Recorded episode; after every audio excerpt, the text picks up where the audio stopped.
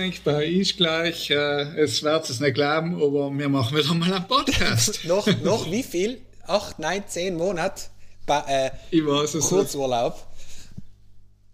Aber ja, Kurzurlaub. Aber ich muss sagen, jetzt genossen mit dir, David, eigentlich äh, in de, während den absoluten Lockdowns auch wieder mal auf der Gunsten Promenade spazieren zu gehen. Deswegen, äh, ja, das war auch schön. Siehst du, mal, du sagst jetzt jedes Mal genossen, nicht mit dir reden zu müssen. nein, siehst du, nein. Siehst du, wie, wie nett ich bin. Ja, ganz, ganz nett. Du, und die machen Pubquiz haben wir ja zwischendurch einmal lang gemacht. Ja, ist eigentlich ganz gut gegangen, gell? Die Pubquiz, vielleicht, äh, auf Twitter haben sie schon ein paar gesagt, bitte kein äh, Podcast mehr, lieber ein Pubquiz, vielleicht sollten wir umsatteln. Was sagst du? Ja, ich weiß nicht, äh, nein, es war ja, es war lustig, aber es tut auch wieder mal gut, einen Podcast zu machen. Also, ja, vor allem äh, mit dem ja. mit heutigen Gast, mit dem heutigen Thema, glaube ich, äh, mir also mich, ich freue mich schon voll darauf, weil ich äh, kenne mich zu dem Thema überhaupt nicht aus und bevor wir es noch weiter spannend machen, es geht heute um einen Nahostkonflikt, äh, um vor allem ein bisschen den jüngsten, die jüngsten Auseinandersetzungen, aber ich glaube auch insgesamt die ganze Historie, äh, wie es dazu äh, ist, wo ich mich, muss ich sagen, absolut gar nicht auskenne. Man liest natürlich die Nachrichten, aber eben das, das ganze darunterliegende, äh, wie sagt man, ja, die Komplexität darunter zu begreifen, hätte ich mir noch nicht gelungen, muss ich sagen. Du, aber noch du mal, wie es mir gegangen ist, wo wir in Mars Robert besprochen haben mit dem Veluta. hey, ist jetzt auch total lang her. Ja, ja, eben, dort halt jeder sein Fachgebiet nicht, aber so, ich finde ja fein, weil na, vielleicht ist man dann noch hoffentlich ein wenig gescheiter, wenn man in so einem Podcast ja, Ich, ich finde eher die Folgen noch interessanter als, als, als Co-Host bei dem, wo ich mir am wenigsten auskenne, wenn er lernt.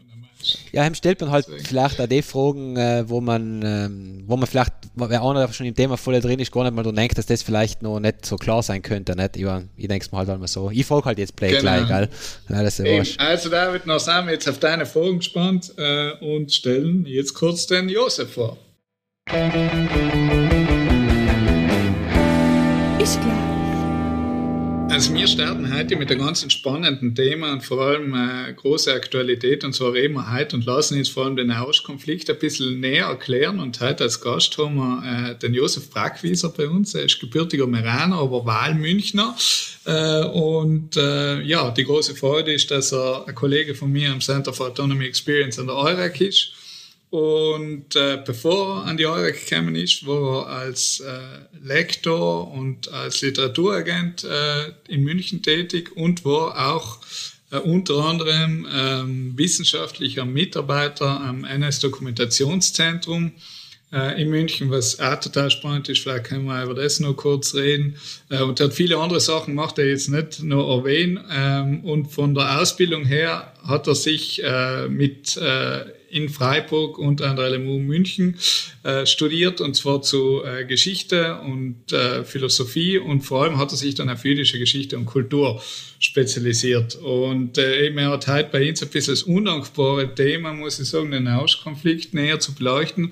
Und zwar ähm, ist es wirklich auch undankbar, weil sich äh, ja fast im Stundentakt die, die Ereignisse überschlagen. Äh, und äh, wir nehmen heute am Freitag auf und vor ein paar Stunden äh, ja, ist es zu einer Waffenruhe äh, gekommen und ich glaube, wenn wir nächste Woche vielleicht ähm, noch den Podcast ausstrahlen, schaut die Situation auch wieder ganz anders aus. Auf jeden Fall, Josef, fein, dass du bei uns bist, äh, freut uns natürlich sehr. Ja, vielen Dank für die Einladung, freut mich auch. Hallo Josef, grüß dir von meiner Seite. Hallo, grüß dir.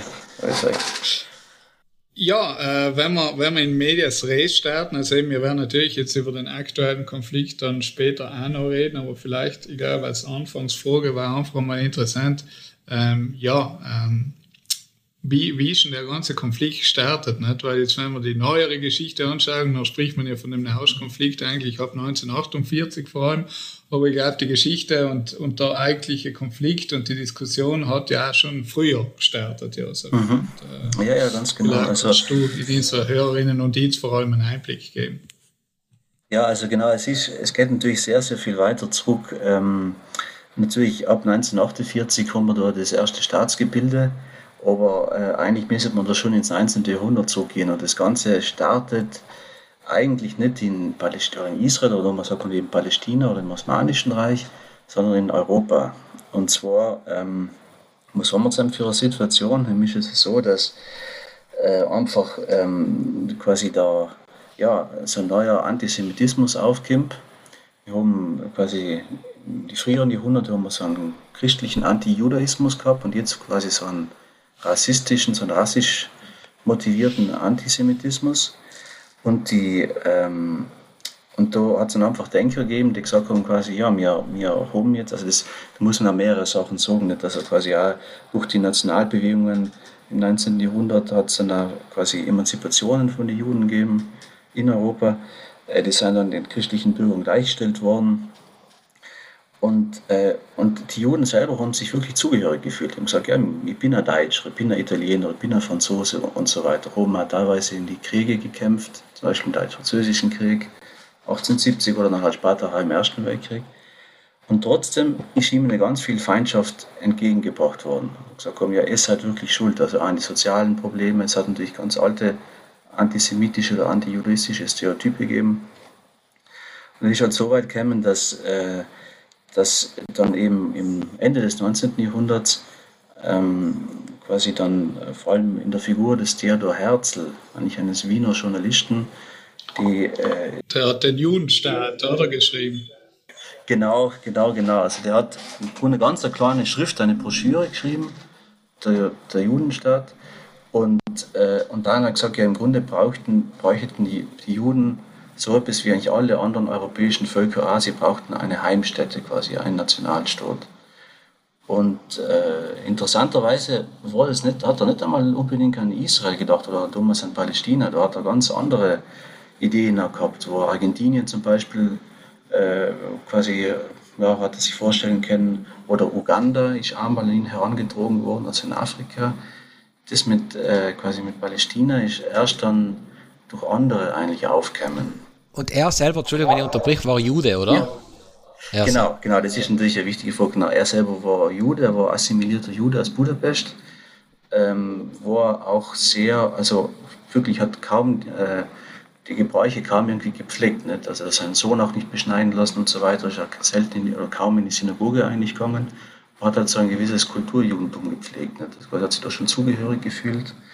Und äh, ist ja ganz schön, also wenn es das einmal los, also nachlesen möchte, in Stefans Zweig, also Stefan Zweigs ähm, die, Welt, ja, die Welt von gestern, beschreibt er dann halt so, so schön. Es war so ein, mit so einem langen Bart, auch eine äh, herausragende irgendwie Gestalt gewesen damals und eben eigentlich gar nicht mal so bekannt äh, für die Ideen oder quasi für die Theorien über, über den Zionismus, wie man das zum Kasten hat, sondern einfach ein sehr bekannter Journalist seiner Zeit. Ähm, und äh, im Grunde, was ihm, also quasi das so ein bisschen persönlich zu gestalten, kann man sagen, warum ihm das wirklich so wie, wie Schuppen vor den Augen vorkämen ist. Er war Korrespondent in Frankreich, Ende des 19. Jahrhunderts. Und genau in dem Moment ist die Dreyfus-Affäre rausgekommen. Also Alfred Dreyfus, das war ein, genau, das kennt ihn, das war ein Armeeangehöriger, ein französischer, der durch eine Verleumdung verurteilt worden ist. Und, äh, und für Herzl war das damals eigentlich ein ja, ein Erweckungserlebnis im negativen Sinne, weil ich gesagt quasi Frankreich ein, ein Staat, wo die Emanzipation schon so alt gewesen ist, seit 100 Jahren eigentlich. Und sogar da passiert sowas den Juden gegenüber, da müssen wir investieren. Also, da, das, das, also wenn wir da in Europa bleiben, äh, passiert es früher oder später, dass wir einfach, wir sind uns das Lebens nicht mehr sicher. Und natürlich ist die jüdische Geschichte voll auch von wirklich Gewalt und Vertreibung natürlich nicht. Das, das immer auch im Hinterkopf. Äh, leider nochmal zu meiner, zum, zum zeitlichen Eingrenzen. Wir reden jetzt von welchem Jahr? Wo sind wir jetzt gerade? 19? Das ist, das ist äh, 1800. Ah, 1800. Ja, jetzt hast du, äh, genau, das ist, acht, das sind 1890er Jahre. Aha. Ja. Okay. Das ist in 18, das ist in 8 wirklich ganz, ganz früh. Also noch lange bevor irgendwie in Israel quasi überhaupt vor, vor 1948. Aber die, For die Forderung ähm, nach einem Staat für, für die Juden, praktisch, kommt, kommt der wirklich live von ihm oder war das so eine Denkergruppe um ihn herum oder, oder ist das eine Person, die mit dem gestartet ist, mit dem, mit dem Gedanken? Genau, also das ist, das, ist eine, das ist eine sehr gute Frage. Natürlich nicht nur er, das waren alle mehrere. Es allen mehrere quasi gegeben. Er war natürlich eine ganz herausgehobene Figur. Nicht? Also äh, ganz bekannt ist natürlich sind auch diese Zionistenkongresse. Dazu muss man Zionisten, das kommt von Berg Zion, der in Jerusalem ist, gilt den Juden als heiliger Berg. Ähm, und, und da gibt es natürlich andere Vertreter auch. Es gibt auch, äh, zum Beispiel, er hat eher so ein Kulturjudentum gesagt, ja, also er, den Staat, den er sich da vorstellt, das ist ein Kulturstaat, fast wie so eine kleine Schweiz. Da hat man dann äh, Wiener Kaffeehäuser, man hat quasi englische Banken, wenn man so möchte. Man hat äh, französische Theater und Opern und so. Also er hat das wirklich so ganz, ganz stark gesehen. Also wirklich auch stark assimilatorisch. Entschuldige, wenn ich die unterbrich, weil du hast ja gerade die Zionisten-Kongresse eben äh, angesprochen, nicht, die ja, glaube ich, eben wirklich dann auch eben so die Vordenker waren. Ähm, da, da sind ja wirklich aus allen europäischen Staaten und noch mehr oder Leute dabei gewesen. Also es war wirklich für, für damalige Zeiten aber sehr, äh, ja, also hohe Vielfalt in, in diesen äh, Kongressen. Ne? Und, und, auch, und auch Vertreter aus Osteuropa natürlich. Also das ist auch ganz, ganz stark. Und das muss man auch nochmal sagen, wie schon gesagt, es ist, es ist eine sehr komplizierte Geschichte und ähm, äh, einfach auch, weil, weil das Judentum sehr vielgestaltig ist. Und zum Beispiel die osteuropäischen Juden, das sind orthodoxe Juden, äh, die, die auch in großer Armut natürlich gelebt haben. Ähm, und die sind ganz anders gewesen als ihre, wenn man so möchte, westeuropäischen Brüder. Nicht? Die haben schon mehrere Jahrzehnte oder fast schon Jahrhunderte Emanzipation oder Assimilation hinter sich, haben einen Wohlstand quasi, waren wirklich integriert, Wissenschaftler und so weiter. Und oft haben auch die westeuropäischen Juden auf diese osteuropäischen Juden herabgeblickt. Und da gibt es mhm. auch ein Spannungsverhältnis, ja. Also während sich Herzl sowas vorstellt, quasi so eine, ähm, sagen, so eine, so eine, ja, fast schon so eine kleine Schweiz, wenn man jetzt im Bild bleibt, im Nahen Osten, ähm, gibt es so einen Gegenspieler, der heißt äh, Achatam, und der hat sich natürlich ganz was anderes vorgestellt. Ja. Der wollte natürlich quasi, der wollte eine Wiederbelebung des Jüdischen. Auch quasi, dass man Hebräisch widerspricht. Ja. Also Hebräisch ist nie verloren gegangen, so allem da. Aber es war eine Sakralsprache, also eine heilige Sprache, so wie bei uns, sagen wir Latein in der Kirche zum Beispiel. Und er wollte natürlich, dass, das, dass man das ja widerspricht, nicht? dass man sich wieder dieses Jüdischen besinnt quasi und, und sich nicht zu sehr assimiliert. Seine Angst war, wenn wir in Europa bleiben, verlieren wir dieses Jüdische und gehen in einer Mehrheitsgesellschaft auf. Also wirklich so Angst mhm. einer quasi bedrohten Minderheit. Und Darf ich ganz kurz fragen, Josef, äh, die, die, du hast davor geredet vom Antisemitismus und Antijudaismus, also ich höre da aus, das ist nicht ganz das Gleiche. Ähm, genau, ja. Äh, und was die zweite Frage, also eben, was ist der Unterschied und wie, lang, wie weit geht denn der Antisemitismus zurück? Kann man das datieren ungefähr? Äh, nicht genau auf ein Datum, aber wie alt ist denn der Antisemitismus? Ja, das ist eine gute Frage. Ich meine, der Begriff kommt zum ersten Mal auf äh, in die, jetzt macht er mal mit alles Deutsch, in die späten, in die 1870, 1880er Jahre. Also wirklich als Begriff, das ist von einem, von einem Journalisten geprägt worden. Mhm. Äh, bekannt wird es dann durch einen deutsch-nationalen Historiker, äh, Heinrich von Teitschke, was der, der äh, quasi das, diese Schrift schreibt, die Juden sind unser Unglück. Man, da kann man es natürlich begrifflich erst einmal fassen. Der Gedanke an sich, ist aber schon ein paar Jahrzehnte älter. Und zwar einfach in dem Moment, wo auch der Nationalgedanke, der Nationalitätengedanke im 19. Jahrhundert so richtig äh, auf, aufkommt. Dass man sagt, ähm, quasi, man, wir, wir kennen das ja aus Deutschland, wir kennen es aus Italien, nicht? Quasi, also wir sind ein Volk, wir sprechen auch eine Sprache und so weiter. So der Wunsch nach Homogenisierung, nach Vereinheitlichung. Und da ist natürlich auch, kommen dann auch Theorien auf, nicht? quasi was ist Einheit und so weiter. Das ist natürlich eben Spruch, es ist Kultur. Aber dann auch eben quasi Rasse. Ja? Also wirklich auch dieser Rassengedanke, der wird auch stärker. Und, äh, und während des, wie, wie, du gefragt hast, der Unterschied zwischen Antijudaismus und, und dem Antisemitismus, Antijudaismus ist religiös geprägt. Wenn ein Jude im Mittelalter sich hat taufen lassen, wo er eigentlich, jetzt ich sage es mal ganz vereinfacht, fein heraus nicht hat, also natürlich wenn er, wenn er das übers Herz gebracht hat, wenn er den Zwang und so weiter, dann hat er seine Ruhe gehabt. Er hat gesagt, gut, der ist jetzt ein Konvertit, der hat quasi, der ist jetzt im Christentum, der wird nicht mehr verfolgt. Und beim Antisemitismus ist es wirklich so, er kann dienen und lassen, was er will, er kann sich ja quasi taufen lassen, er bleibt aber immer Jude, weil er quasi aus dieser rassischen Sicht einfach ein Jude ist, ein Erbmaterial, sein, sein Genpool, wie auch immer, ist quasi jüdisch. Und das mhm. hat Herzl natürlich auch erkannt, weil Herzl hat da die Idee zum Beispiel gehabt, warum gehen wir nicht alle in den Stephansdom und lassen uns taufen? Dann haben wir, Im Grunde sagen wir, ist dieses Problem weg? Er hat gesagt, nein, aber er hat im Hinterkopf, ähm, ja, also es gibt diese Gedanken, diesen Rassismus, diesen Antisemitismus, diesen rassischen Antisemitismus. Es darf im Grunde nichts nutzen, wir waren genauso ausgesetzt. Deswegen brauchen wir einen eigenen Nationalstaat. Na, Josef, jetzt eben hast du ganz gut skizziert, sozusagen die Vordenker und eben das, was, was hinter dieser Idee, dieser, dieser äh, Staatenbildung oder dieser Heimstätte äh, steckt. Ähm, aber mich hat jetzt eben interessieren, äh, weil es war ja eigentlich schon Ende des 19. Jahrhunderts, dass noch also relativ früh eben schon ähm, Juden nach Palästina eingewandert sind. Und ich glaube, das Hauptziel war ja damals schon eigentlich Jerusalem, oder? Ja, also ist eine interessante Frage. Eigentlich, eigentlich nicht unbedingt Jerusalem. Ich meine, sicherlich aus religiösen Gründen, eben die heiligen Städten sein. Aber äh, mhm. interessierter waren sie eigentlich eher äh, ins Land hinauszuziehen, aus ganz unterschiedlichen Gründen. Okay. Mhm. Also einmal auch, äh, um quasi die, die, der Gedanke der, der quasi Autarkie zu haben, weil wir haben unser eigenes Land, wir können uns selber versorgen und so weiter. Gerade vor dem Hintergrund, dass viele Juden in Europa eigentlich urban, also zumindest die, die dieser Ideologie an, äh, quasi der gefolgt sein, die sind aus urbanen mhm. Gegenden kämen.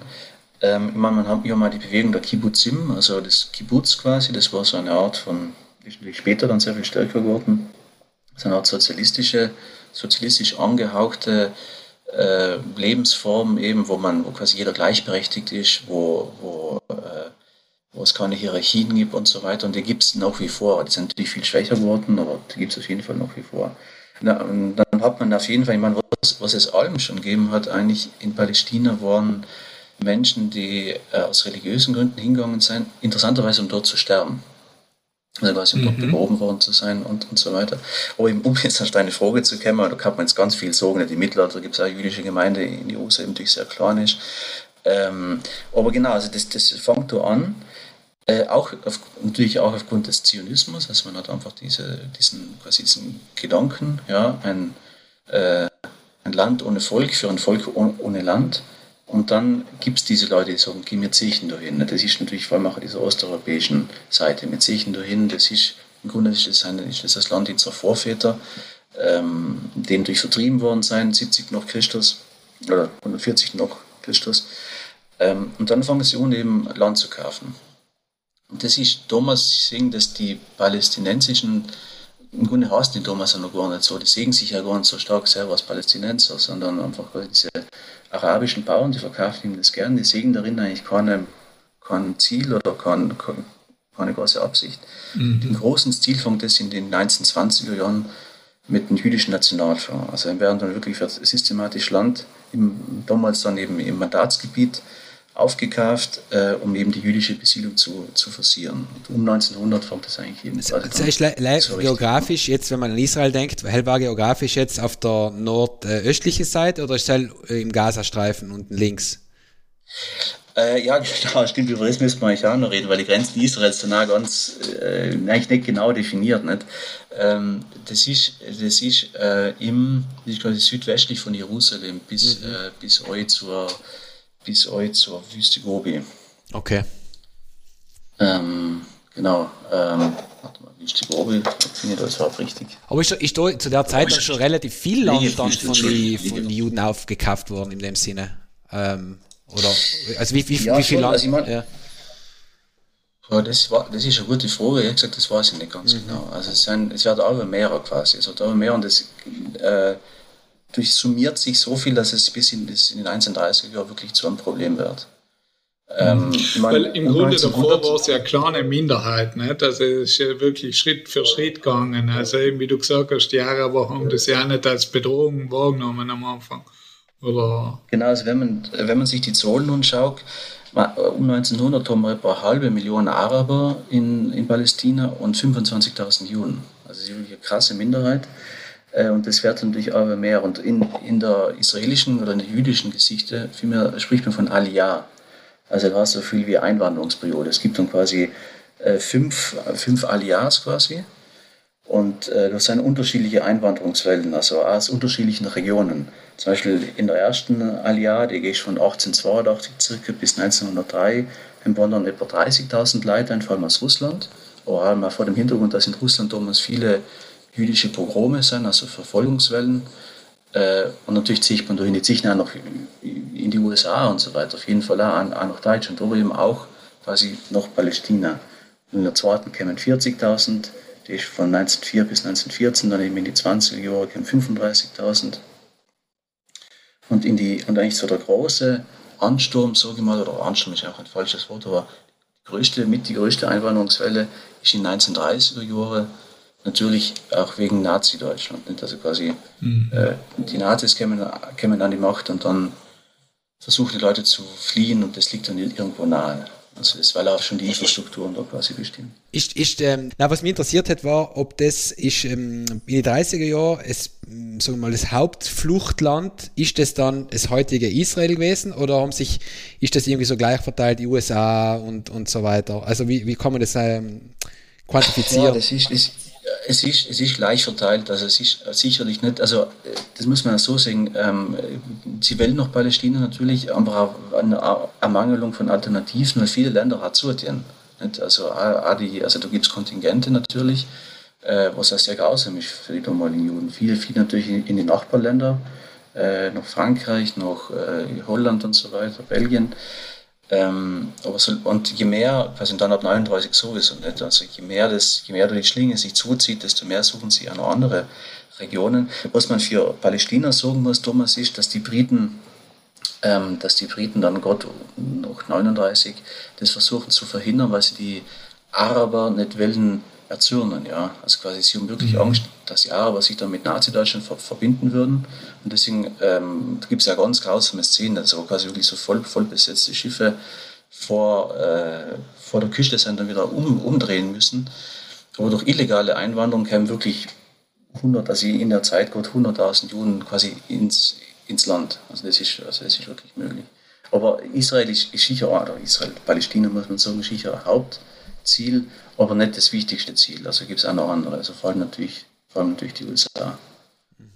Und, Großbritannien. Die, das heißt also, aber eben die, man eins ist die Flucht durch, durch die Verfolgung in, in Europa und so, aber auch die, die Zeit davor, wo du gesagt hast, durch diese Landankäufe, das ist eigentlich, eigentlich ist es unabhängig vom, von der Idee vom, äh, wie heißt der, Her Herzl? Doch, na, also das, das hat sehr viel damit zu tun. Ja, das hat wirklich sehr viel damit zu tun. Also quasi ja, dieser, dieser Gedanke des, äh, genau, vielleicht reden wir einmal kurz über Zionismus, also was das ist. Ähm, quasi auch die, die Vorstellung, äh, das ist ein unterentwickeltes Land und, die, und das war durch Herzls Idee ganz stark, also eine naive Vorstellung, sehr, sehr naiv. Nicht? Also wir bringen da jetzt Know-how, wir bringen europäisches Know-how, Technik, Reichtum und in wenigen Jahren ist das prosperierend. Also seine Vorstellung war eigentlich, dass Juden und Palästinenser dann friedlich zusammenleben, weil es quasi fast schon so ein positives, ja, kolonisatorisch, ist natürlich sehr umstritten jetzt der Begriff, ein positiv kolonisatorisches Unterfangen oder ein Projekt ist. Ähm, und in die 20er äh, wird es aber stärker. Ähm, und auch, auch durch die Balfour-Deklaration von 1917, also es war ein britischer Außenminister, der quasi in einem Schreiben eben an die jüdischen Gemeinden gewandt hat, ja, also ihr, ihr, könnt dort eine nationale Heimstätte aufmachen. Das war natürlich mittels dem Ersten Weltkrieg, auch quasi um da irgendwo Sympathien zu, zu schaffen, ja. Und auf das beziehen sie sich natürlich ganz, ganz stark. Also da kommt es dann ganz stark in den Fokus. Also Palästina, unsere nationale Heim, Heimstätte.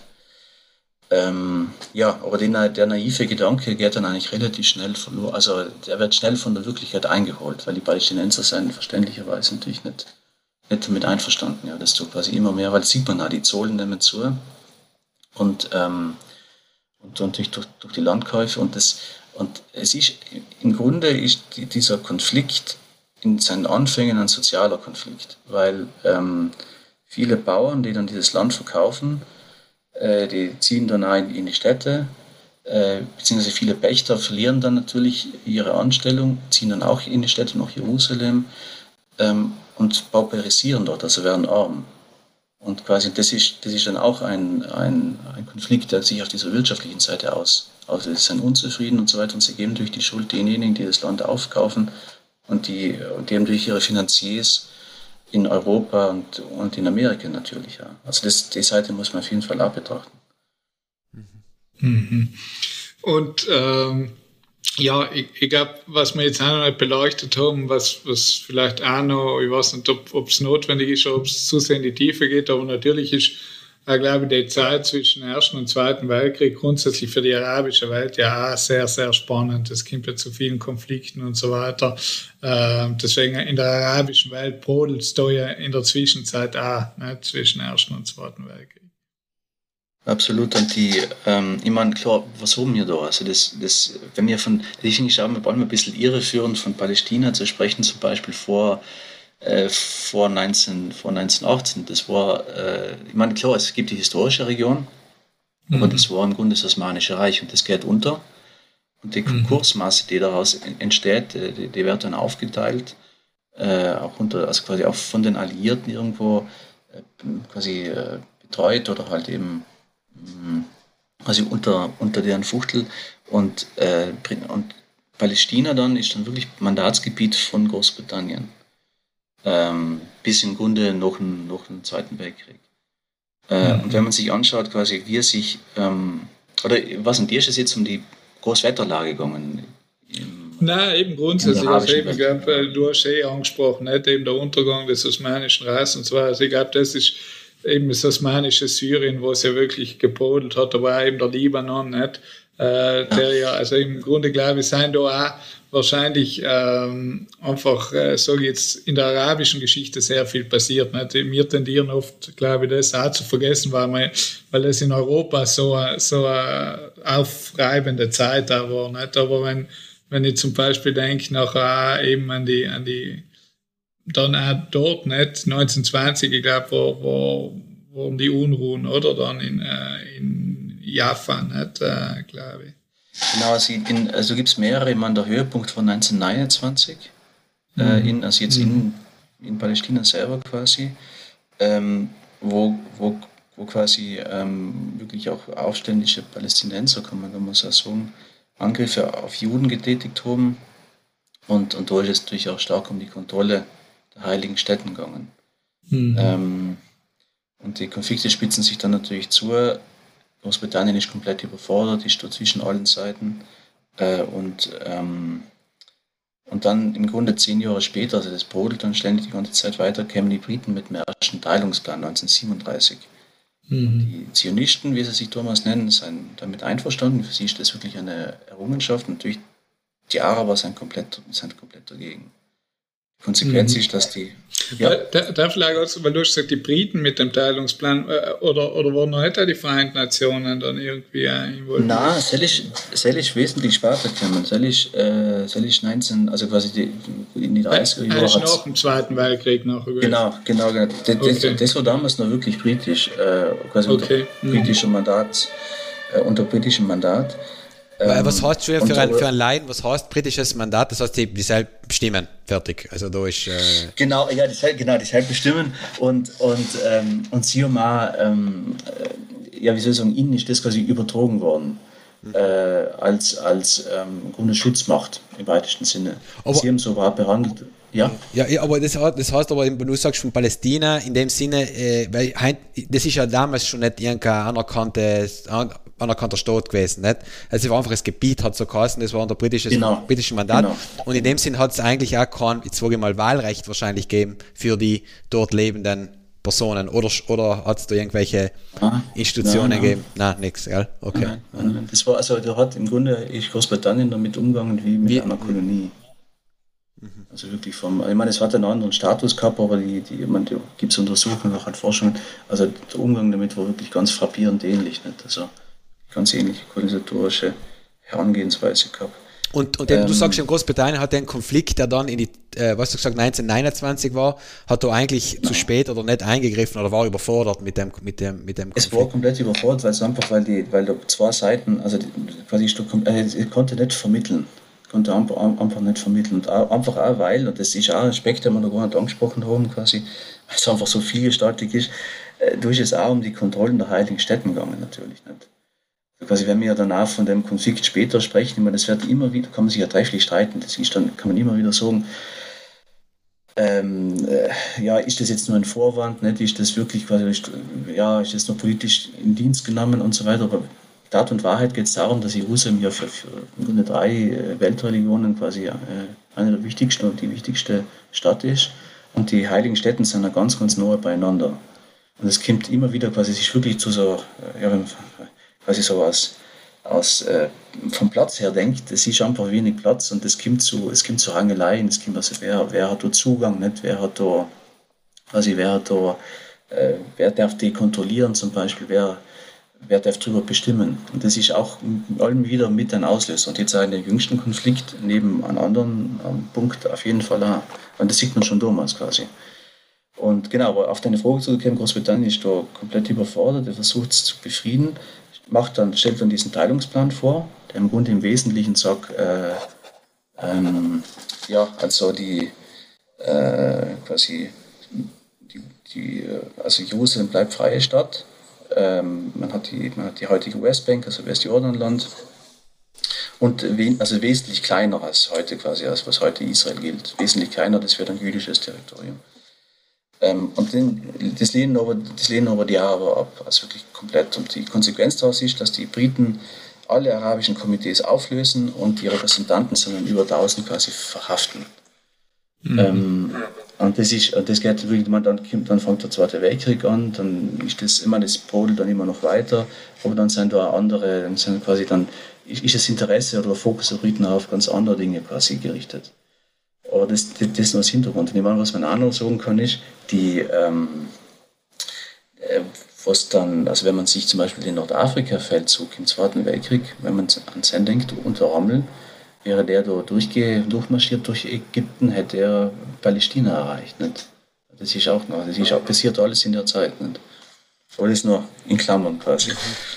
Na, aber jetzt hast du super den Spannungsbogen da eigentlich bis nach dem Zweiten Weltkrieg schon fast gezogen. Nicht? Und ich glaube eben, ähm, danach das wichtige Datum ist eben 1948, wo dann wirklich Israel als seine Unabhängigkeit äh, genau. ja, proklamiert.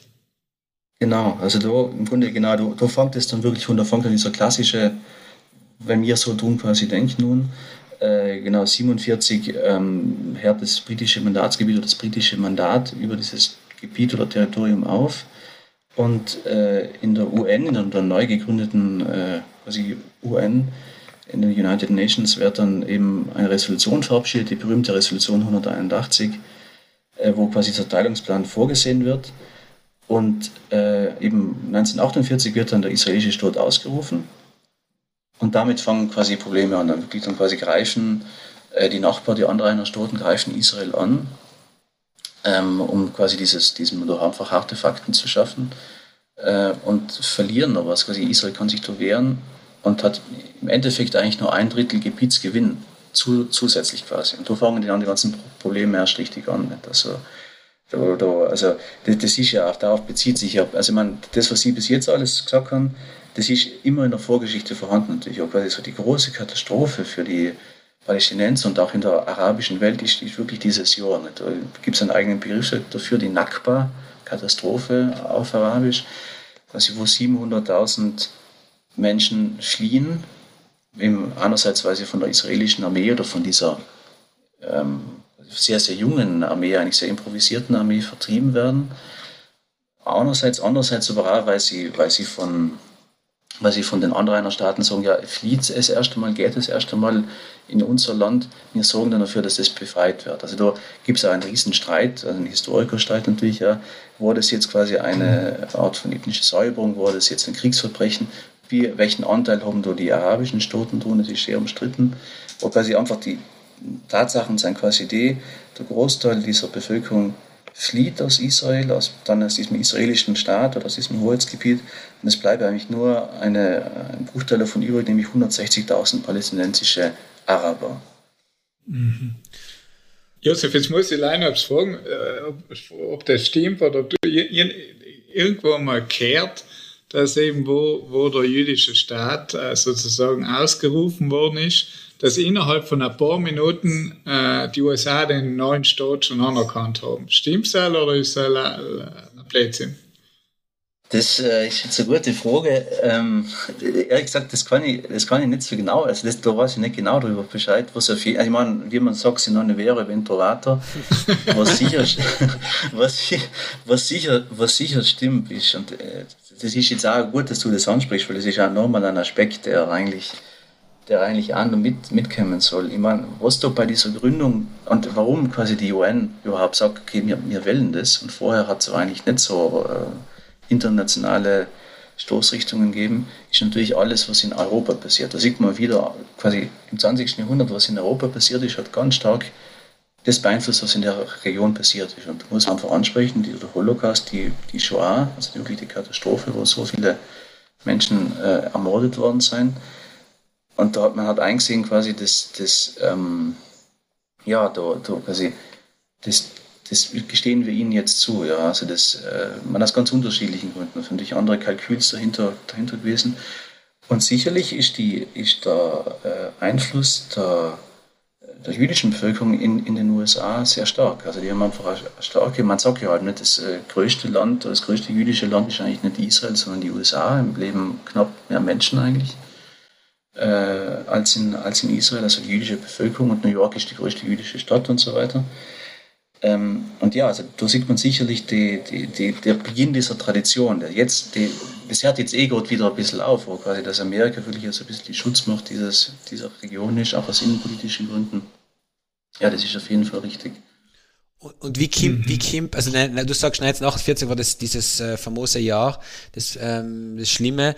Äh, wie kommt denn Israel eigentlich zu dem Zeitpunkt äh, schon zu einer Armee, beziehungsweise wie schnell ist dann eigentlich diese Flucht von diesen paar hunderttausend Palästinensern passiert? Also reden wir da von wenigen Tagen, Wochen, Monaten. Wie kann man sich das jetzt vorstellen? Äh, dieses, diese, wie du gesagt hast, diese ethnische Säuberung, was umstritten ist, dieser, dieser Begriff. Ja, also genau, das ist, ja, das ist wirklich sehr, sehr umstritten. Also quasi da, und da muss ich ja sagen, da bin ich auch, äh, bin ich auch kein Experte, quasi was die Dinge anbelangt. Da gibt es auch ganz, ähm, ganz erhitzte Debatten quasi drüber. Das geht sicher über eine längere Zeit. Mhm. Also es ist nicht nur innerhalb von, von ein paar Tagen. Ich meine, die, die, äh, die Armee kommt nicht von nirgendwo her. Die, die gibt schon vorher die sogenannte Haganah, das war so eine illegale jüdische Untergrundorganisation, die unter ähm, die quasi unter den Briten auch schon äh, Anschläge und so weiter gemacht haben. Und äh, da, sind, sind ganz unterschiedliche Kämpfer dabei. Also da sind äh, sowohl, äh, man findet da Holocaust-Überlebende drunter, genauso wie quasi ehemalige Soldaten aus den alliierten Armeen zum Beispiel wie auch Anrainer, also wie auch quasi Juden aus, aus, aus dem Staat selbst, aus dem Staat, aus, dem, aus der Region selbst. Mhm. Äh, und das ist eigentlich so ein bisschen wie ein, wie ein Wunder, weil niemand damit gerechnet hat, weil die eigentlich sehr improvisiert äh, an die Sache ran, rangegangen sind. Ähm, und, äh, aber die, quasi dieser, dieser Status als Underdog, äh, wenn man das so sagen kann, den behaltet Israel eigentlich noch bei bis dann, bis 1967 also bis zum Sechstagekrieg. Aber vorher mhm. war das immer so eine Art von, okay, das ist schon fragil, also quasi so eine kleine Region, die, weil keine Wirtschaft ist, wo wirklich nichts da ist, quasi eigentlich eher arm, ähm, die von, von Flüchtlingen eigentlich geprägt. Und die äh, setzen sich aber gegen diese arabische Übermacht, wenn man so möchte, das ist jetzt quasi die Perspektive, die israelische Perspektive, ja. die sich aber viele Menschen in Europa zu eigen machen. Vielleicht muss man dazu auch noch was sagen, wenn ich das noch kurz ein, einwerfen darf. Weil ich meine, ich, ich bin natürlich ein bisschen biased. Nicht? Ich habe jüdische Geschichte studiert und ich finde es voll gut, dass ich so sage, ja, quasi, wir schauen jetzt die arabische Seite um, wir schauen jetzt die palästinensische Seite um. ist absolut wichtig und notwendig, ja, weil weil es in den Konflikten gibt es ja keine, finde ich, keine, keine richtige und falsche Seite, wenn, wenn man so möchte. Also man kann natürlich auf jeden Fall beide Seiten kritisieren, aber ähm, quasi je nachdem, wie man den Konflikt von außen betrachtet, erscheint er eigentlich hier wie so ein Machtspiel von ganz vielen Akteuren. Es ist sehr, sehr komplex. Innerhalb dieser Gruppierungen gibt es wahnsinnig viele Untergruppierungen, verfeindete Fraktionen und so weiter.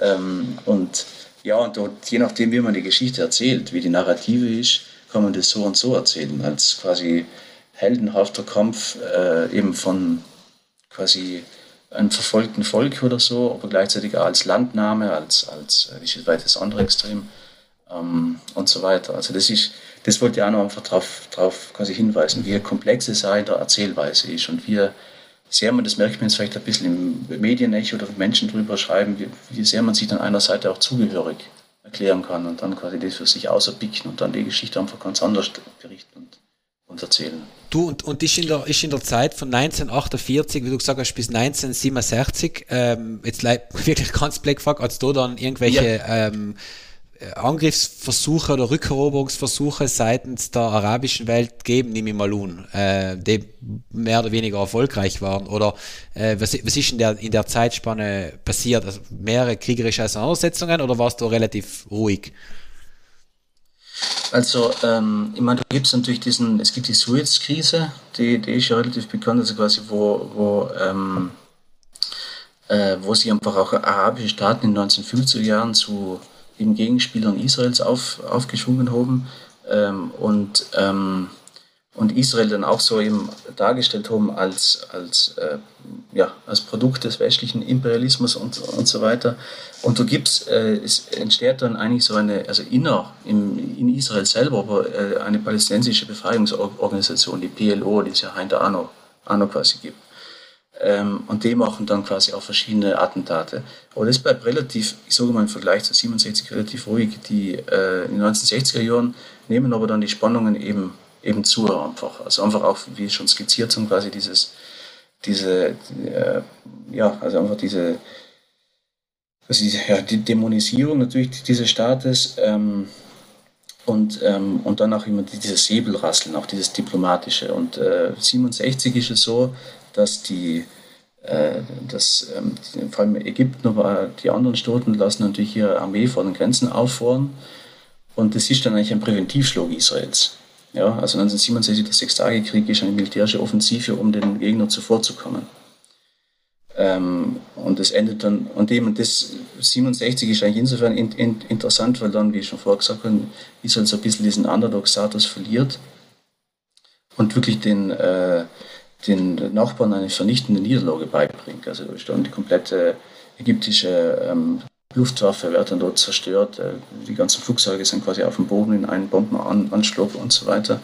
Und gewaltige äh, Gebietsgewinne durch Israel sind, sind die Folge davon. Also Sinai, die Golanhöhen, Ostjerusalem, wo die heiligen Städten eigentlich, äh, der Juden sind, sind auch quasi dabei, der Gazastreifen.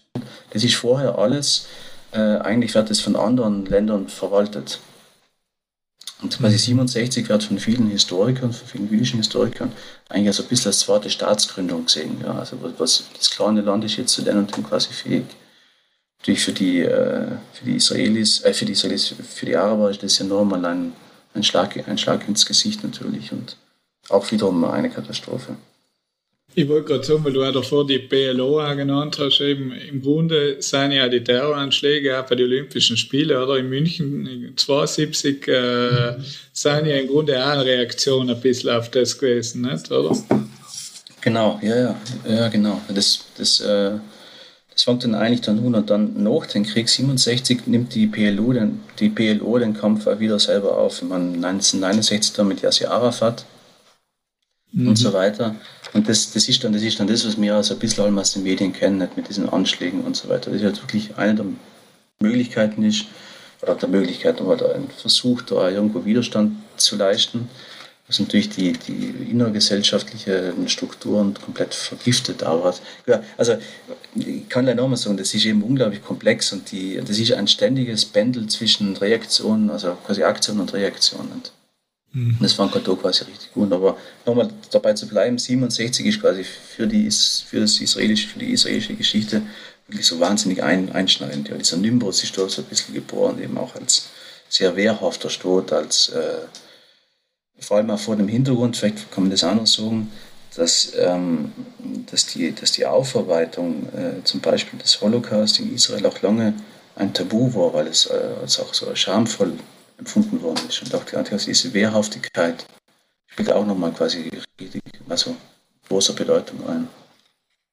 Ich weiß nicht, eben, ich, glaube, wir, wir schaffen es gar nicht, jetzt wirklich so Konflikt für Konflikt durchzukommen, weil, weil eben es waren natürlich ganz viele, viele Sachen äh, zu besprechen, aber vielleicht, ich weiß nicht, so als Begrifflichkeit, glaube ich, war ganz interessant, auch wenn du kurz erklärst, ähm, äh, was man unter, unter der Intifada versteht, glaube ich. Also war vielleicht mhm. auch was, über das man noch reden kann. Ja, ja, das, ja, also das ist, es gibt da zwei äh, Intifada quasi, das heißt, ähm, das heißt so viel wie ähm, Aufstand, ja, also äh, quasi eigentlich Abschüttelung auf, auf Arabisch. Und das fängt in die späten 18, also 1980er Jahre an. Ähm, wiederum von der, von der PLO, natürlich da geht vorher noch ganz viel voraus, das ist eben auch relativ, könnte man noch lange oder ewig drüber sprechen. Und das ist eigentlich erstmal ein Akt des zivilen Ungehorsams. Also quasi, äh, aber dann eben auch äh, quasi ein, man, jeder kennt die Bilder vielleicht davon, dann Steine werfenden Menschen gegen irgendwelche hochgerüsteten Soldaten und so weiter. Ähm, und das geht mehrere Jahre, eigentlich bis zum Oslo-Abkommen von 1993. Mhm. Manche Historiker sagen auch, diese erste Intifada, also dieser erste Aufstand der Palästinenser, der zivile Aufstand, äh, hat quasi auch zu diesem Abkommen geführt. Ähm, und eigentlich zum ersten Mal auch, dass man sagt, ja, man, man, man spricht von einer Zwei-Staaten-Regelung. Man, äh, greift die alte, man greift die alte Idee wieder auf. Die, die, die zweite Intifada ist in die 2000er Jahre. Das geht bis ca. 2005. Ähm, mhm. Wiederum heimisch ist aus ganz anderen Gründen. Also der Anlass ist äh, quasi Besuch von Ariel Sharon auf dem Tempelberg, wiederum eben diese religiöse Provokation. Ähm, das sind wir in einer ganz anderen Zeit. Aber genau, also die Intifada ist, ist im Grunde das ist schon ein ziviler Aufstand oder eben Widerstand. Ausgehend allem von den Palästinensern. Genau, genau, ausgehend allem, ausgehend allem von den Palästinensern. Vielleicht ähm, etwas anderes, glaube ich, was auch noch vielleicht anzusprechen ist, was wir auch geredet haben, ist die Hisbollah, der ja eigentlich äh, eine wichtige, eben überhaupt in den Libanon-Kriegen nachher ähm, eigentlich eine wichtige Rolle gespielt hat. Ne? Die Hisbollah ist äh, auf jeden Fall ein interessanter Fall. Sie ist im Libanonkrieg mit Israel Anfang der 1980er Jahre entstanden und zwar immer so verschiedenen paramilitärischen Gruppierungen. Und, und sie ist auf, auf jeden Fall ein Machtfaktor im Libanon, also sie ist ein Nachbarstaat zu Israel. Machtfaktor heißt, äh, sie befehligt eben Milizkräfte, sie hat aber auch Abgeordnete im libanesischen Parlament in Beirut hucken und, und sie besitzt sogar TV-Sender in der Region, über die sie quasi ihre politischen Botschaften mitteilt. Ähm, und die Hisbollah ist ja soziale Macht, die ganz tief in der libanesischen Gesellschaft drinnen ist. Also sie sammelt zum Beispiel Spendengelder über ihre Shahid-Stiftung, eben ein Europa, ein Deutschland, um damit äh, in die Familien zu helfen, die verstorbene Hisbollah-Kämpfer ähm, ihr eigen nennen können. Und die Kämpfer heißt die Hisbollah eben, oder bezeichnen sie mystisch überhöht als Märtyrer. Ähm, und sobald also ein Märtyrer, mit Anführungsstrichen, ähm, sich quasi in die Luft gesprengt hat oder, oder quasi für den Kampf der Hisbollah gestorben ist, werden die Angehörigen, die Hinterbliebenen finanziell unterstützt und soll nicht wenig, also die haben dann eigentlich ein sehr gutes Leben. Märtyrer war in dem Fall Selbstmordattentäter eben vor allem gegen Israel. So gesehen ist die Hisbollah ein starker wirtschaftlicher Faktor, gerade wenn man sich die, die zahlreichen Probleme anschaut, mit denen Libanon im Moment zu kämpfen hat. Wir erinnern uns vielleicht an die ähm, Explosion im Beiruter Hofen vom letzten Jahr oder der Umgang mit die äh, mit der einfach mit der Pandemie jetzt gerade äh, oder im letzten Jahr und dann wird die, die massive Korruption ähm, und die, das immer wieder Vorbeischrammen an der ähm, an der Staatspleite. Und haben ja schon vorher gesagt, dass 1948 ähm, im sogenannten Unabhängigkeitskrieg zwischen Israel und die arabischen Staaten Hunderttausende Palästinenser geflüchtet sein oder vertrieben worden sein, je nachdem, wie man, wie man das sieht. Und ganz viele sind auch in den Libanon gegangen. Zu sagen ist, dass sie dort bis heute allem noch in Flüchtlingscamps wohnen und ihnen äh, der libanesische Staat die Staatsbürgerschaft und damit einfach auch die elementaren bürgerlichen Rechte vorenthalten hat. Und die Hisbollah setzt sich jetzt für die geflüchteten Palästinenser in und da eben für ihre Nachkommen, also die quasi in den 1940er, 1950er Jahren geflohen sein äh, und, deren, und deren Nachkommen. Und sie macht es eben auch ganz propagandistisch und äh, instrumentalisiert äh, damit den Nahostkonflikt für ihre politischen Zwecke. Und also sie ruft quasi ständig zur Befreiung Palästinas auf und die quasi setzt sich da einfach in Position oder in Szene. Und eine wichtige Info ist, was man anders sagen muss, ist, die Hisbollah äh, ist im Unterschied zu die Muslime in Israel und die palästinensischen Autonomiegebiete, sind es Schiiten. Das heißt, es gibt ja die zwei großen Hauptzweige, die zwei großen Glaubensrichtungen im Islam, die Schiiten und die Sunniten. Und die Muslime in, in, in den palästinensischen Gebieten ähm, sind Sunniten und die Hisbollah sind eben Schiiten. Normalerweise bekämpfen sich die Glaubensrichtungen auch stark untereinander. Da wenn man denkt Saudi-Arabien und Iran und so weiter. Ähm, und die, die Hisbollah wird von, äh, von dem schiitisch geprägten oder von dem schiitischen Staat Iran ja ganz, ganz stark unterstützt. Durch, äh, das heißt durch Waffen, ähm, aber auch einfach finanziell durch finanzielle Zahlungen. Was jetzt aber eben diese beiden Gruppen, die Sunniten und die Schiiten, eint, jetzt in der Region, ist ihr Kampf gegen Israel. Und die Hisbollah greift Israel allem wieder an, jetzt in den, Konflikt eh noch nicht. Ähm, man, viele Kommentatoren erwarten sich aber eh noch nicht. Ähm, aber ganz früher einfach auch äh, mit zahlreichen Raketen beschissen. Und die Hisbollah war ganz oft Grund, dass ein, ein Krieg oder dass Auseinandersetzungen, aber einfach auch Scharmützel mit Israel ausgebrochen sein. Ähm, und die Hisbollah wird vom Großteil der westlichen Staaten als terroristisch eingestuft. Sie erkennt das Existenzrecht äh, Israels einfach nicht un, möchte ihn vernichten und, ähm, und an seiner Stadt einen islamischen Staat errichten, also quasi auch in der ganzen Region. Übrigens ähm, genauso wie die palästinensische Hamas. Mhm. Und die, und die Hamas, sei schon eine, ist eine Terrororganisation? Also ja, das, äh, ich meine, so wird sie bezeichnet von den Israelis ähm, und sie ist auf jeden Fall islamistisch und, und, die, die, und sie wird auch von ganz vielen Ländern, auch von Deutschland zum Beispiel, als solche einfach definiert. Oder die ist einfach eine, eine quasi äh, ein Machtfaktor. Ähm, und äh, quasi sie versuchen, also die sind, die haben natürlich der PLO, dieser Befreiungsbewegung in, in Palästina oder in palästinensischen Gebieten, versucht den Rang abzulaufen. Gesagt haben ja quasi dieser Friedensprozess, ja, der mit den Osloer, mit dem Osloer Vertrag da äh, in Gang gesetzt worden ist, der führt zu nichts. Ähm, und die, großen, die große Gegenspielerin der Hamas ist die Fatah. Das sind quasi einfach mhm. Machtfaktoren innerhalb dieser, dieser Gebiete, die ja um Einfluss kämpfen. Und das ist insofern problematisch, dass das äh, zum Beispiel jetzt die, die Wahlen, also die Hamas haben gewungen bei den Wahlen, bei den letzten. Eigentlich sollten jetzt schon längst welche stattfinden aber das wird ständig wieder verschoben. Und, aber ähm, die Wahlen, Entschuldigung, auf welchem Gebiet? Das, genau, das sind, die, das sind die Wahlen in den Autonomiegebieten, ah. also in den, in den, genau, in den palästinensischen Gebieten. Das ist eine gute Frage, genau. Also, da, also die haben, das ist nämlich auch so, die, also in den 1990er Jahren, auch schon in, den 1980ern fängt das an, ähm, dass da quasi auch so staatsähnliche Strukturen geschaffen werden. Also quasi auch mit, mit dann demokratischer Vertretung, mit äh, mit dem man die, das, also der Vergleich hinkt natürlich, aber die, äh, sie ist im staatsähnlich, aber es wird schon noch einfach stark von Israel kontrolliert.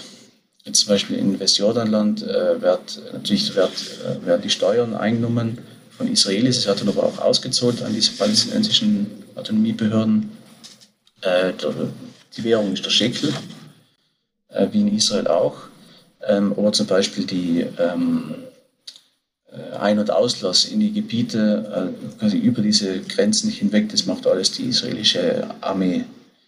Ähm, und ja, also quasi da hat man diese, diese drei Gruppierungen und ist auch ganz viel, ich meine, das würde jetzt sicher zu weit führen, aber ist auch viel Korruption natürlich der Fall, ist auch viel Unterdrückung. Es ist kein, so gesehen, es ist keine freiheitliche, demokratische Ordnung.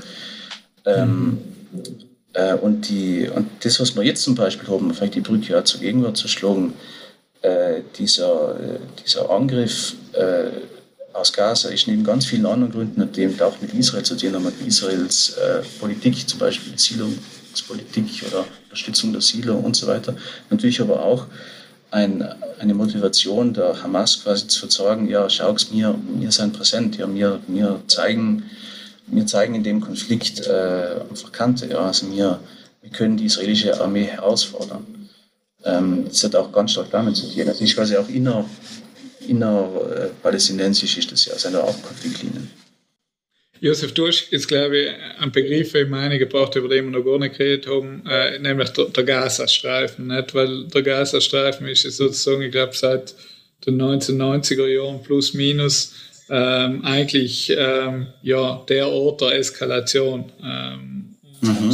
Und äh, vielleicht kannst du kurz erklären, wieso der Gazastreifen und da im Grunde die Entwicklung, weil äh, heute ist ja der Gazastreifen im Grunde eine total militarisierte Zone. Nicht? Also das ist eigentlich, geht es auf einen, durch auf einen früheren Konflikt zurück, ähm, oder hat auf einen früheren, äh, auf einen früheren Krieg. Ähm, ähm, und das war eigentlich dann ägyptisch äh, besetzt. Mhm. Ähm, und es hat dann, äh, also es war zumindest was heißt besetzt, es war verwaltet, ja.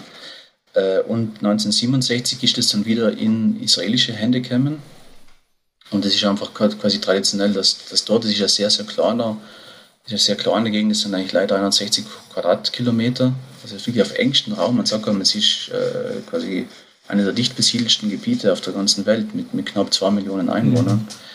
Ähm, ähm, und und da, da konzentriert sich natürlich dann auch, also neben Westjordanland, diese Bevölkerung äh, der palästinensischen Autonomiegebiete. Und ähm, ja, genau wie du richtig sagst, es ist, es ist durchmilitarisiert, ähm, die, äh, es ist hermetisch abgeriegelt, also auch Ägypten quasi hat die Grenze zugemacht. Es gibt aber auch sehr viele Tunnels, ja, wo, wo, ähm, wo quasi äh, äh, und also ja, nicht nur Lebensmittel, sondern sehr viele Waffen natürlich in, in diesen Gazastreifen, in diesen Gazastreifen gelangen.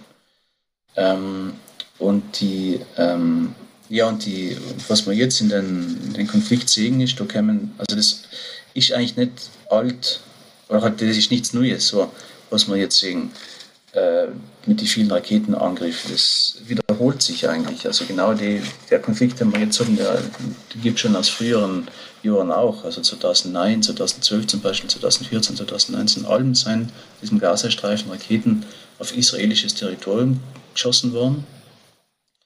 Und, die, und das Schreckliche natürlich am jetzigen Konflikt ist, dass die Antwort eben einerseits aufgrund dieser starken Besiedelung, dieser hohen Bevölkerungsdichte, die militärische Antwort Israels ähm, äh, ganz stark die Zivilbevölkerung trifft. Durch das sind die mhm. äh, quasi Todeszonen natürlich extrem hoch. Ähm, mhm. Aber auch deswegen, weil durch die Hamas jetzt in dem Fall äh, sehr gezielt in, ähm, in Gebäuden sitzt, äh, wo zum Beispiel in Krankenhäusern, äh, aber auch eben in, in, Wohn, in, einfach in Wohngebieten, um sich da quasi auch abzuschirmen. Ja, man spricht dann auch so von menschlichen Schutzschilden. Also das, genau, das ist ja quasi wirklich ganz, ganz kurz gesagt. Oder wolltest du noch, wolltest du noch auf was anderes abheben?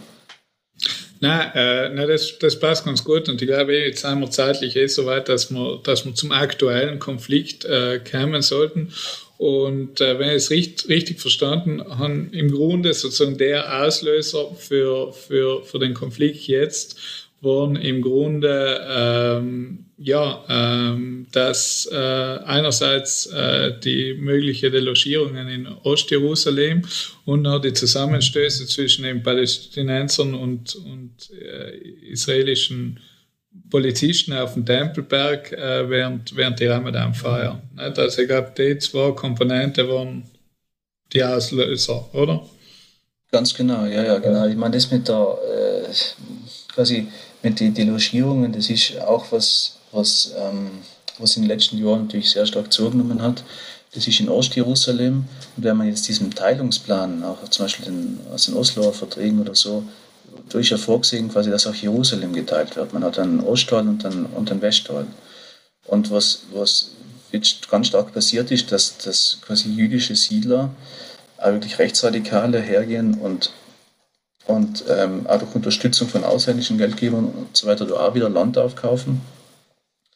Ähm, und, ähm, äh, und zum Beispiel jetzt in dem Fall war es so, das ist ein uraltes Gesetz aus dem 19. Jahrhundert, ein Gesetz, das bezieht sich auf dem 19. Jahrhundert, ähm, quasi, dass das einmal Menschen, dass es mal jüdischen Menschen gehört hat, ja, wo jetzt die Leute, das sind mal die fünf Familien oder so, dass die jetzt so mhm. quasi weg sollen. Und, und der oberste Gerichtshof in Israel hat denen quasi recht gegeben. Jetzt müssen die Leute, äh, genau, jetzt müssen die Leute quasi abhauen.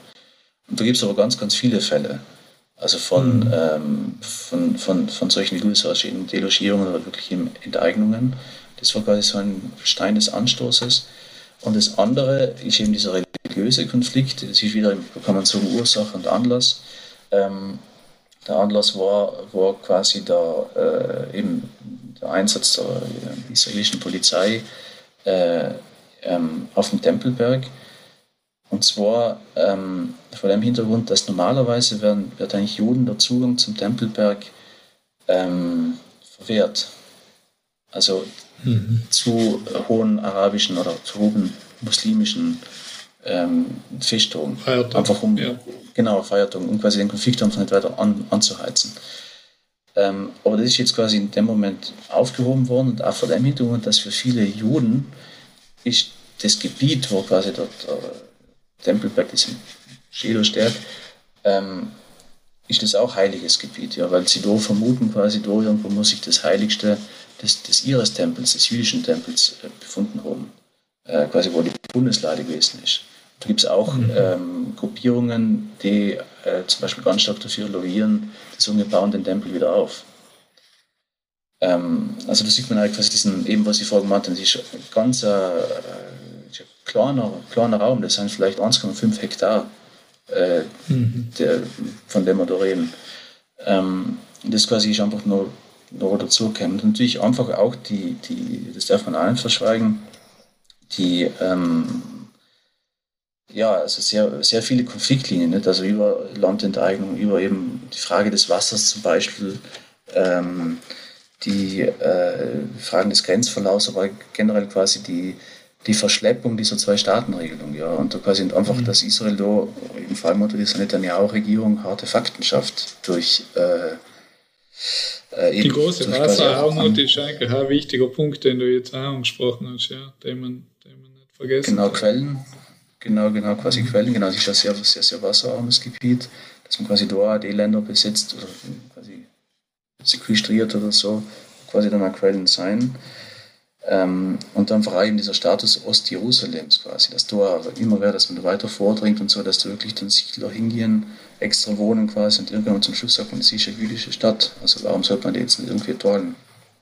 Und da, wenn man sich zum Beispiel das Westjordanland anschaut, man, äh, ja, das ist jetzt mal jetzt aus der arabischen oder muslimischen Perspektive, ähm, das hat durch zum Beispiel auch den Bau der Mauer, also ist auch eine Mauer gebaut worden, um, um quasi den Zugang der Palästinenser in israelisches quasi das Staatsterritorium zu, zu verhindern. Da sind über 10 Prozent zum Beispiel dann dieses Westjordan-Landgebietes ähm, vermindert worden, ja, und so weiter. Also es gibt schon, also ist sehr komplex, es gibt da schon äh, genügend Gründe quasi für, für diese Aufstände. Nur eben wie, wie, wie der David vorhin ganz richtig gesagt hat, die Hamas wird nicht umsonst von ganz vielen europäischen Staaten als islamistische, als terroristische Organisation angesehen. Ähm, und, und wie soll sich dort, dort dagegen wehren? Ja? Also wir, quasi wenn da wirklich über 3000 Raketen auf Israel geschossen werden, ähm, soll man da quasi, also wie soll man sich da verhalten? Das ist natürlich dann die große Gretchenfrage, also wo, wo, äh, wo dann durch die ganzen medialen Kommentatoren sich einschießen und sagen, ja, das und das und so weiter. Aber eben einfach, ich glaube, der Konflikt ist enorm komplex, hat ganz viele, ähm, hat ganz viele Mitspieler darin, hat ganz viele, also auch Geschichte spielt eine ganz große Rolle, die Indienstnahme von Geschichte, wie man das erzählt, wie man die, aus welcher Warte man das quasi sieht, diesen großen Ablauf zwischen, äh, oder halt diese, dieser, Ping-Pong eben zwischen Aktion und Reaktion, äh, ja, ähm, Schlag und Gegenschlag. Und natürlich die israelische Gesellschaft selber ist ja auch ganz stark gespalten. Also das ist auch noch ein Punkt, den man nochmal anführen könnte. Ich glaube, deswegen war es interessant, dass wir mit dir jetzt die, die eben jüdische Geschichte noch, und die ein bisschen durchgehen und kennen und die Geschichte Israels, weil äh, eben wie du gesagt hast, Geschichte spielt in dem Konflikt äh, wirklich eine tragende Rolle und und da will ich, will ich da etwas vorlesen, das, das habe ich eben jetzt gerade erst gelesen vor ein paar Tagen, da hat der, der Hanno Löwy, der äh, Direktor vom äh, Jüdischen Museum in Hohenems, ist auch zu, zu dem Konflikt gerade befragt worden. Und er sagt da in dem Interview, Israel begreift sich historisch begründet und verständlich als jüdischer Staat und damit hat er sich aber ein Problem geschaffen, das nicht lösbar sein wird. Israel muss es schaffen, ein Staat für alle seine Bürger zu werden, auch die christlichen und muslimischen Teile der Bevölkerung. Und ähm, eben, äh, er sagt, der Konflikt wird weiter schwelen, solange die Frage, wie die Menschen in der Region zusammenleben können, nicht angegangen wird. Und er sagt, dass eben die, die internationale Gemeinschaft die Lösung des Nahostkonflikts äh, eben nach wie vor in einer Zwei-Staaten-Lösung sieht und das haltet er eben für eine Fehleinschätzung. Und äh, ja, jetzt eben sozusagen für die eben im Moment haben wir ja jetzt Waffenruhe, aber wie glaubst du, äh, geht das Ganze weiter und äh, eben kann man davon ausgehen, dass in äh, ja, mittelfristiger Zukunft da eine Lösung gefunden wird? Ja, als erstmal ist das ein schönes Zitat, weil es einfach so den Bogen äh, macht von, von eben quasi auch von, auch von Herzl irgendwo her, nicht? der quasi wirklich so denkt, jüdischer Staat, wie Utopie oder Wirklichkeit, wie kann man sich das vorstellen? Der hat sich sicher, er hätte sich sicher, also hat er das Heinz so sehen, er hat sich das sicher anders natürlicherweise vorgestellt. Ähm, das ist sicher auch ein, ich meine, klar, es ist, ist schon gesehen kein klassisch säkularer Tod jetzt im europäischen Sinne.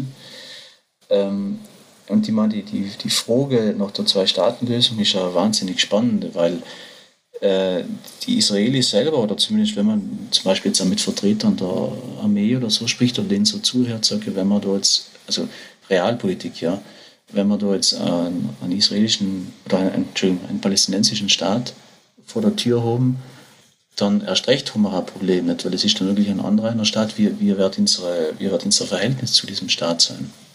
Haben wir dann quasi so eine Art Gazastreifen in groß oder wie auch immer. Also ich meine, solche Überlegungen gibt es auf jeden Fall. Und äh, als palästinensischer, und ich meine, dazu muss man sagen, dass einfach jetzt ja ganz stark harte Fakten geschaffen werden, eben durch äh, quasi auch durch die Siedlungspolitik und durch, durch all, all diese Dinge, die, die damit einhergehen. Und aus palästinensischer Seite ist natürlich das, was Hanno Löwy so ein bisschen andeutet, von wegen, ja, äh, quasi kann sich dieser jüdische Staat reformieren, dass er von mir aus ein ein viel, Vielvölkerstaat oder ein multireligiöser Staat oder wie auch immer wird das quasi dieses jüdische Antlitz, äh, äh, glaube ich, so, so zumindest verstehen, jetzt müssen wir nochmal das Zitat genau anschauen, ähm, dass man das ablegt und dass es dann im Grunde keine Zwei-Staaten-Lösung braucht. Und hat zum Beispiel ein Palästinenser sagen oder die palästinensische Seite, nein, eben gerade weil mir das ja gerade selber merke, wir haben ja äh, Autonomiestrukturen, aber sind halt völlig abhängig davon quasi und auch zum Beispiel eine Gerichtsbarkeit, dass man sagen, wir haben eine für uns unabhängige Gerichtsbarkeit, ja, oder auch andere Dinge, dass wir quasi so staatliche Strukturen haben, auf die wir uns voll und ganz verlassen können, oder eine Vollautonomie oder wie man das allem nennen möchte. Und ja, die Frage, das ist die, wie sagt man, so eine Million Dollar Frage, nicht? Äh, wie, wie, man, wie man den Konflikt äh, lösen kann, da nie ähm, wirklich überhaupt keine Antwort. Also ich betrachte, ähm, also ich, ich betrachte es auch mit, äh, ja, irgendwo mit, mit einer gewissen Distanz quasi in, in die Zukunft quasi. Das ist schon festgefahren. Ähm, man, spannend wäre es, wir haben ja nächste Woche ein Webinar zu dem gleichen Thema. Ich wollte gerade sagen, wir können ja Werbung in eigener Sache äh, machen. Aber Josef, erstens einmal, äh, ich glaube, du hast auch mit deinem letzten Statement ganz klar ausgedrückt, wie kompliziert die Sache ist und wie schwierig eine Bewertung äh, ist. Und deswegen nochmal danke für das Gespräch. Aber ja, eben jetzt zurückzukommen, du moderierst ja eine ganz spannende Diskussion nächste Woche am 27. Mai. Genau, genau. Also sie einen äh, Leiter bei, der ein bisschen, die sich da ein bisschen mehr oder länger oder einfach genauer mit dem Thema beschäftigt haben.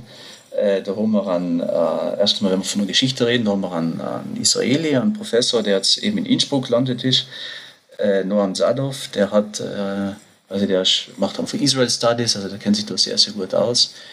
Dann haben wir jemanden aus Bundestag, jemanden Südtiroler, Hannes Bichler, der, der schaut sich äh, da schaut sich ja die sicherheitspolitische Logik an, auch die Großwetterlogik, von der haben wir jetzt eben gar nicht geredet.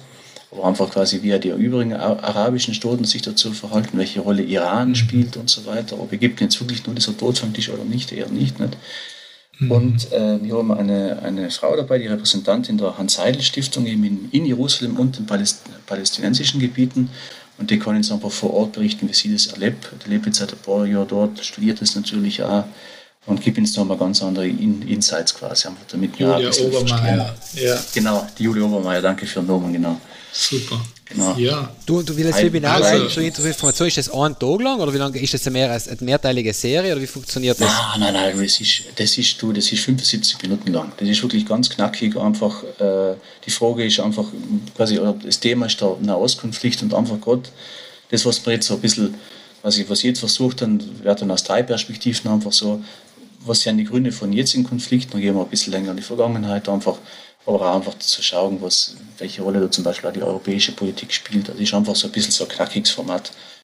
Genau, also Donnerstag, 27. Mai um 17.30 Uhr. Genau, die danke mal. Ah, davor, genau. davor schneide ich im Podcast eh nicht.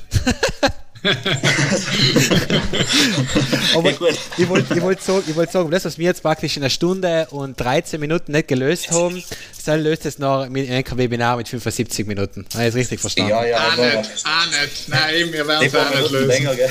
Nein, werden wir auch nicht lösen. Nein, nein. Ja, aber vielen Dank, Henk, und, und äh, war ganz interessant. Und ja, danke für die Einladung. Ja, danke dir, Josef. Ja. Äh, mir tut es leid, dass ich nicht mehr so viel lange kein Training müsste wie ein Kochen nebenher. aber ich glaube, gut gegangen. recht so, recht so. Die, die Zeit gut genutzt. Die Zeit, die Zeit rinnt, die Zeit rinnt. Na, aber jedenfalls danke. Ich, ich glaube, ja. mir war es eben wichtig, also ich bin ja ein, absoluter, wie sagt man, Historiker-Noob. Ich kenne mich da überhaupt nicht aus. Und äh, ist schon mal interessant gewesen, in einer recht doch knackigen Zusammenfassung mal zu verstehen, was da überhaupt die, was da alles dahinter steckt, auch wenn wir es da überhaupt angerissen haben, aber ich denke, da kannst du wahrscheinlich ja. ganze Vorlesungen, ein ganzes Semester äh, füllen wahrscheinlich, nicht mit dem Thema. Ja, absolut. Das ganze Bibliothek nah quasi. Mhm. Aber Ja, fein, hat mich auch gefreut und danke Inka für die guten Fragen und ja. Hoffentlich sehen wir, uns in Real Life. Das nächste Mal, wir hätten gesagt, ihr könnt immer Heu machen, aber vielleicht geht es noch irgendwann mal. Der auch ohne Podcast immer. Heu auf Bier oder so. Danke sehr. Und, Super, äh, danke dir, Josef. Du. No, sehen wir uns mal. Schönen Feierabend, wir hören uns am Dienstag, Montag ist ja Feiertag. Stimmt, bis zum Dienstag. Okay. Danke, ja, Josef. Super, danke dir, Josef. Vierte, tschüss. Ist klar. Ja, Marc, das äh, war total bedrückend einerseits, spannend andererseits und auf jeden Fall für mich sehr informativ. Äh, ihr habt sehr vieles gelernt. Ich sehe jetzt den Nahostkonflikt in äh, einem, einem neuen Licht. Äh, total spannend eben äh, mit diesem Hintergrundwissen jetzt die weiteren äh, Entwicklungen dort zu beobachten. Und ja, ich hoffe, äh, die Zuhörerinnen und Zuhörer hat es auch gefallen. Äh, die Audioqualität ähm, ist einmal wie ein schwierig, logisch, wenn wir das alles über Remote machen. Ich hoffe, man kann es gut hören. Wir werden es in der Postproduktion, werden wir es noch wieder nachbearbeiten. Aber auf jeden Fall wieder mal einen spannenden Gast und ich hoffe, wir müssen nicht, Marc, wieder acht Monate warten, dass wir uns auf die nächste Folge zusammensetzen können. Ja, versprechen tun wir nichts, aber darf mich schon freuen, wenn wir es vor allem wieder mal schaffen, auch wirklich bei einem Bier zusammen zu sitzen und äh, ja, wieder über Thema ratschen. Und äh, ja, ich glaube, das Thema heute ist effektiv, ähm, ja, ist ein Podcast viel zu kurz, um in die Tiefe zu gehen, aber ähm, ja, äh, eben, wie gesagt, es werden neue Themen kommen in den nächsten Monaten, irgendwas werden wir schon schaffen und äh, hoffentlich sind wir wieder ein bisschen fleißig. Ja, und jetzt gehen wir noch zum Among Us spielen. Bist du dabei? Nein, wahrscheinlich Freitag nach mir äh, Abend ist für mich schwierig. Ich schicke dir wirklich noch ein WhatsApp zur Erinnerung, weil ich weiß ja, dass du mir noch nein sagst, nicht? Aber eben, genau. ich kann es ja mal probieren. Eben, eben. Nein, nein, noch viel Spaß. Äh, und, äh, ja. und, wir sehen uns, wir, und wir sehen uns in den Jahren wieder. Ja, genau. Ist gleich.